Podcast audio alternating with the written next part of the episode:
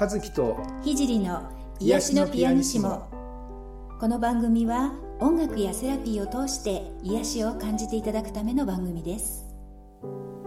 はい皆さんこんにちは。ピアニストの渡辺和樹です。こんにちは。現実的スピリチュアルセラピストの菊山聖です。はい。えー、31回目になりますね、はい、癒しのピアニシモ31回目です、はい、今日もよろしくお願いいたします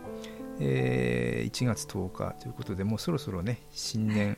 お正月気分も抜けて,、えー、抜けて、ね、もうだんだんね、ね、平常モードになっているかと思いますが、はい、今回はあの前回ねあのいただいたお便りのご質問にお答えする回になってるんですそうですね。はい、えっ、ー、と前回そうですね、えー、では今回もですねその便りを、はい、僕の方から、えー、紹介していきたいと思います、はい、こんにちは。楽しく聞かせてもらっています。とても良い番組だと思っています。ありがとうございます。最近私は私はつつましく暮らさなければならない。なぜなら人に迷惑をかけて生きてきたからと思っていることに気がつきました。それだけでなく他人に対してもこんな嫌な性格の人は幸せになってはいけないと思っていることにも気づいたんです、うん、だけど実際には幸せになっている人もいるわけで私から見て幸せそうに見えるだけかもしれないのですが幸せになるのに人の許可などいらないですしましてや他人が私の許可を得なければ幸せになれないはずなないことは分かっているのですがなかなか気持ちの折り合いがつかずにいます、えー、幸運に心を開く瞑想を聞きながら瞑想していたのですが頭の中で大きな雑音が出てなかなか集中できず聞くのに苦労しました。途中で雑音はエゴだと気がついたら急に静かになり最後まで聞くことができました。え、ここ数年動きたくても動けないことがたくさんありました。どんどん行動していきたいのにどうしたらよいか分からず考えてもしょうがないのに考えてしまうのです。そして考えていると時々苦しくなるのですが気持ちを切り替えるのに効果的な方法があれば教えてください。それともう一つ悪いことばっかりではなく良いこともありました、うん。えー、昨年の6月頃に聖さんのサロンで丹田中心軸のワークショップを受けました、うん、ワークショップの申し込みをした後仕事をリストラされることが決まりそれをメールで聖さんに伝えたらそれはもっといい仕事が見つかることということと言っていただいたのですが本当に良い仕事が見つかり年収が170万円円アップしました。170万円アップすごいです、うん、素晴らしい、うん、本当に生活が楽になりました。でももっともっと幸運に心を開いて循環させていきたいただきたいと思います。寒くなりますがお体に気をつけて元気におしお過ごしくださいませ。はい、えー、お便りありがとうございましたえっと、あの前回もねちょっとあのお便り紹介させていただいた際にあの言ったんですけれどもあのこうやってね自分の中にあったあの無意識のパターンに気づいたっていうのはあの本当素晴らしいことでねあの第一歩だと思うんですね。やっぱりあの自分が何をこう考えているかどういう気持ちでそういうふうな物事をジャッジしてるのかっていうのを結構無意識だったりしますよね自動的にこうだからこうっていうふうなこう思い込みがあったり無意識のパターンって多いので、えー、それにね今回、えーと、気づかれ始めたっていうのは本当素晴らしいことだと思うんですね。でえー、ていうのかなまず認識していくそれを深めていくことによってねまたあの意識があの自分の深い部分に気づきまた自動的に行われてたこう思考パターンを変えることってできていくと思うんですね。例えばあの今回の内容であればねあのつつましく暮らさなければならない。なぜなら人に迷惑をかけて生きてきたからっていうふうに書かれていましたけれどもじゃあ例えば具体的にどういうふうに迷惑をかけたのかとかあその実際の具体例のイメージを潜在意識の中でこう自分の中でね探っていくっていうことはすごい実は大事なプロセスでそうすると幼い頃の経験でそうだそういうふうに思い込んだのかもしれないしもしかしたら、うん、なんかよくわかんないけれどもいわゆる、ま、前世と言われる、え、自分の中にあるなんとなくのイメージであのそういうふうに思ってるのかもしれないしもしかしたら映画で見た何かのシーンでねそういうことが刷り込まれて、ね、人に迷惑をかけてきてきたからつつましく暮らさなければいけないっていうイメージが自分の中に刷り込まれたのかもしれないんですよね。だからいずれにせよ自分の中にあるイメージパターンを具体的にこう知ることですね。それですごく先に進めると思うんですね。そうするとこう人に迷惑をかけた。だからつつましく生きるべきっていうこう紐付けあのそのパターンを切ることができてくる。例えば人に迷惑をかけたっていうんだったら、うん、その人にお詫びをすればいいのであってつつましく生きたからといってその迷惑をかけたという事実が、うん、あの帳消しにはならないんですよ、うん、ね、ならないんですよ、うん、そこが無意識のこう心の癖なんですね。だからえ本当に実際はどうだったの？っていう具体例にしていく具体例をこう突き詰めてその思い込みのなんとなくできてた思い込みを壊していくっていうことはすごい大事ですね。でここでは、えーと、他人に対してもねこんな嫌な性格の人は幸せになってはいけないっていうふうにね あの思ってたって気づかれてねで、うん、それもこう突き詰めてみるとその人は自分とのその接点の一面は確かにそういう嫌な性格なのかもしれないけれども自分と全然関わりのない面でもしかしたらすごいいい部分もねあるのかもしれないですよね。だからその距離感を持つその人とのこう距離感を上手に持つことっていうのもやっぱ大事ですね。あの潜在意識っていうのはあの人認証の区別がつかないって言われてるんですね。だからこんなに嫌な性格の人は幸せになってはいけないと思うと潜在意識には幸せになってはいけないっていう部分だけが入るって言われてるんです。つまり自分が幸せになってはいけないっていうイメージに結びついて刷り込まれていってしまうんですね。だから他人に関してジャッジしないっていうのはすごい大事なことなんです実は、うん、よくほら人のことを悪く言わないようにとか言いますけど、まあ、それもある意味理にかなっていてあのただ近くにいる人ってついねやっぱり批判したくなったり何なのって思ってしまうのでだからこそ適度なね距離感を保つっていうことは、うん、大事。それでこうそういうことを回避していくことがねできますのでね、うん、そんな部分もねちょっとこれ拝見しながら思ったんですけれども。さてさてそれで、えーと、ご質問部分ですね。ここ数年動きたくても動けないことがたくさんあった、ね。えー、行動していきたいのにどうしていいか分からず考えてもしょうがないのに考えてしまう。で時々苦しくなっちゃうので、えー、気持ちを切り替えるのに効果的な方法があればっていうことなんですけれども、まあ、あのちょっとね具体的にどういうことでね、さっきも言ったように具体化するって大事なことなので具体的に、えー、どういうことで動けないのかなとかっていうのが書かれてないのでもしねお答えのピントが本当ずれてたらあのごめんなさい先に謝っときますね。ただ、えー、行動したいのに考えてしまうという場合にはねいくつかの原因がやっぱり考えられるんですね。でまず一つは本当はそれほどそれをやりたくないっていうことですね。あの魂から願っていることではない。こうエゴがこうやりたいと思っているような気がするけど本当はそんなやりたくない。2つ目が、えー、行動にね移すだけの十分な情報や知識がなくて行動に移せない。それから3つ目は単純に、えー、自分に行動するだけのパワー、ね、体力気力がない。それから4番目自分には本当はそれは向いてないんだっていうことに実は気づいている、うん、あの潜在意識では。でもエゴはそれを隠しているのでねこう、あの気づけないっていうことがありますね。うん、あのやりたいことがあのエゴの思いな場合にはあの実は魂は望んでいないっていうこともあるんですよね例えば今あの婚活ブームで婚活婚活ってみんなすごいやってたりするけれどもそれに浮かれて私も結婚したいと思って婚活してる方がしばらく経っていや別に一人でもいいやってこう思いついたりあの思い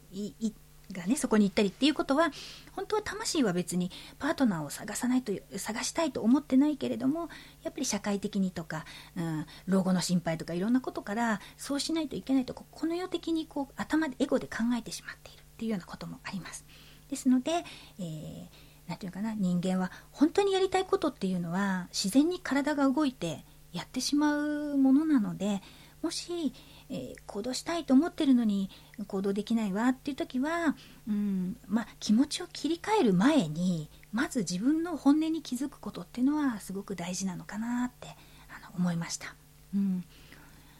あの結局本音と、うん、頭の意識の上で思っていることがずれていると気持ちを切り替えようと思ってもやっぱ切り替えようがないんですよね。ですのであのちょっとそこら辺ね自分の本音はどうなのかなっていうところをあのちょっと考えていただいたらえまた新しい気づきが得られるのかなっていうふうに思います。はい、和樹さんなんかどうですか？こう自分でこうやりたいと思っても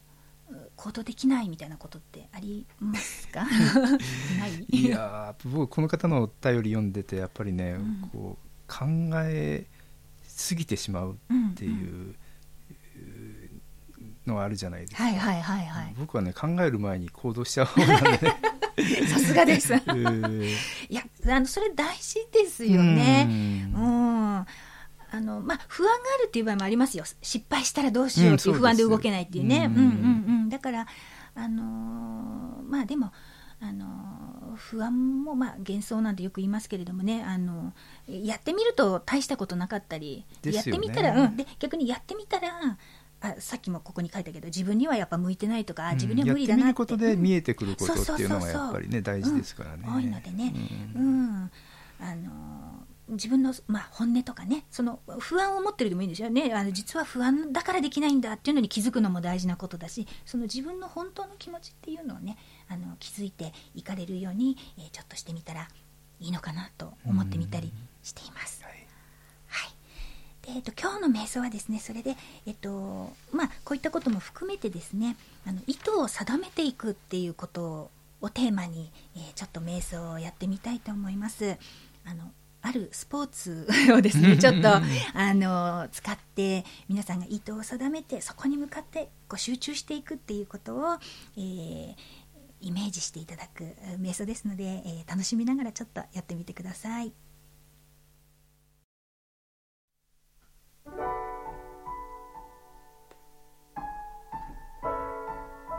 まず姿勢を整えましょう。椅子に座ったりあぐらをかいたりまたは床に横になっても構いません。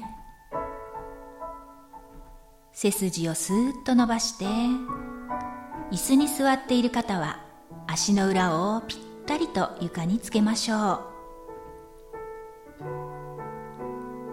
その姿勢で楽に呼吸をしましょう自分のペースで少しゆっくり呼吸をしましょう。息を吐くたびに体にたまったいらないものや心の中にあるモヤモヤしたものが吐く息と一緒にどんどん出ていきます。そして体が楽になっていきます。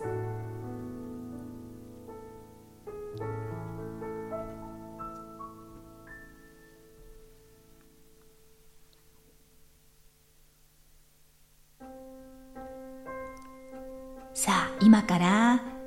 意図を定めて集中して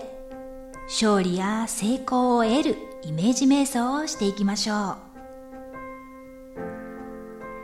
あなたは今バスケットボールのコートの中にいます。あなたはとても期待されているバスケットボールの選手です。どんな時にもくじけない強いメンタルを持った素晴らしい選手です。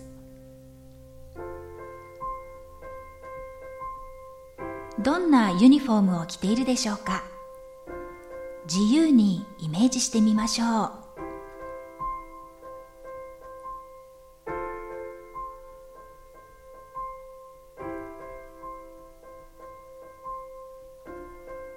手にはバスケットボールを持っています。ボールの大きさや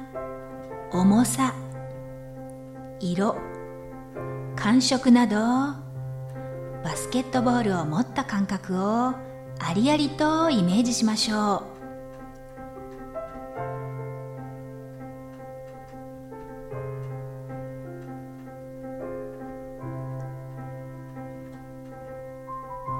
あなたがボールを入れるべきゴールは少し遠くにあります。今からドリブルして。ゴールに近づいていきましょう。ボールをドリブルする感覚をありありとイメージしましょう。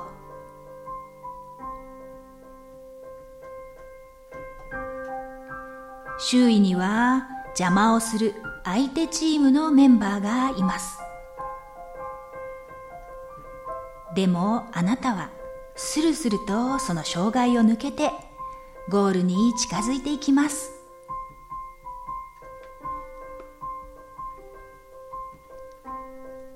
さあではここから狙いを定めて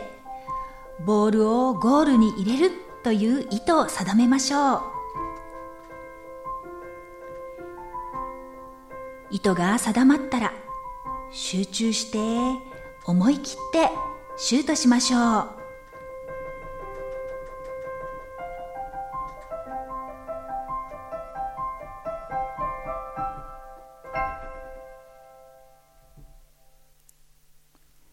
シュートは成功しました。どんな気分でしょうか？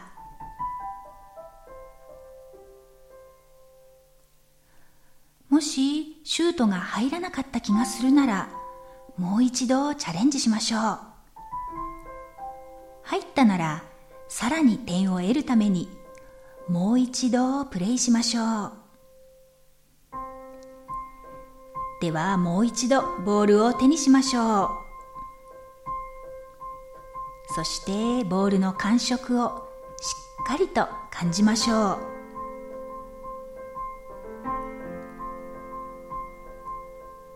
次に相手チームのメンバーをスルスルっとすり抜けながらドリブルしていきましょう。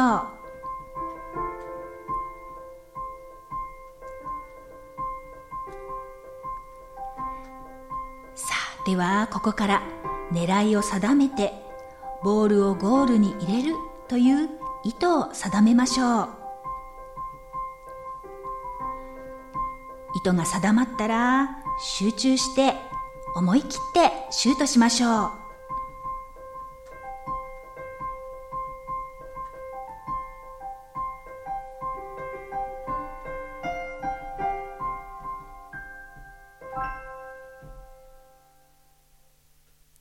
シュートは成功してゴールに入りました。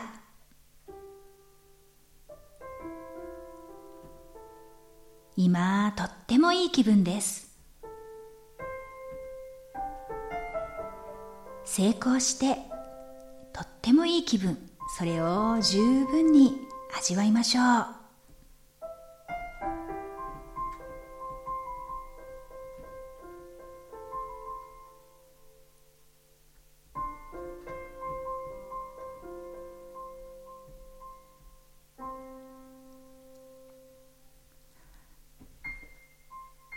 私は成功に向けて明確な意図を定めます。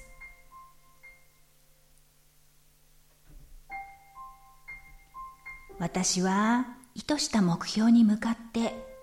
集中していきます。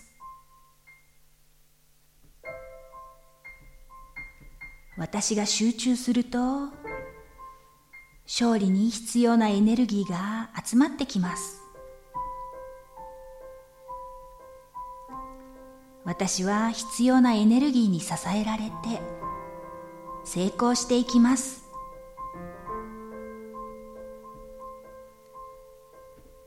私は明確な意図を定めて成功していきます。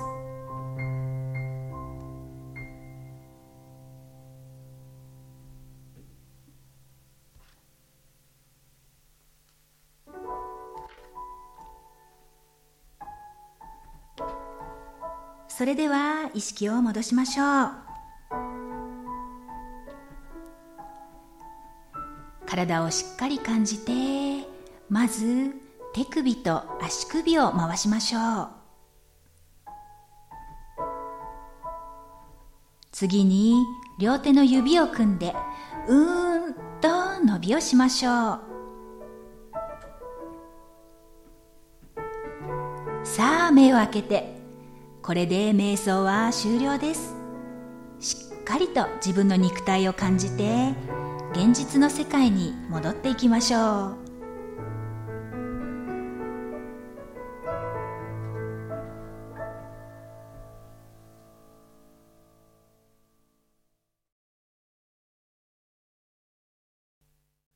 はい、えー、今回の意図を定める瞑想えー、いかがだったでしょう？バスケットボールの話。はい、はい、また あの和樹さんのピアノが絶妙で あのいやいやいや。こうきたかっていう感じだったんですけれどもね、えー、全く悩むことなく 本能で。本能で。いや素晴らしいですよ。直感ですね。いやいやねいわゆる癒しみたいのと違うのであの音楽もやりづらいのかなと思いつつさすがプロですね。いやいや、はい、楽しんでやらせてもらいました。ありがとうございます、はい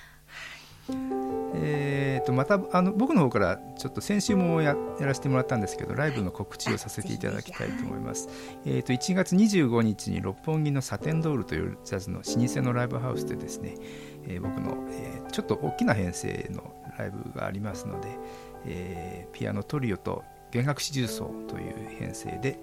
えー、豪華なライブをやっておりますのでもしお時間ありましたらぜひご来場ください、はい、楽しみですね、はい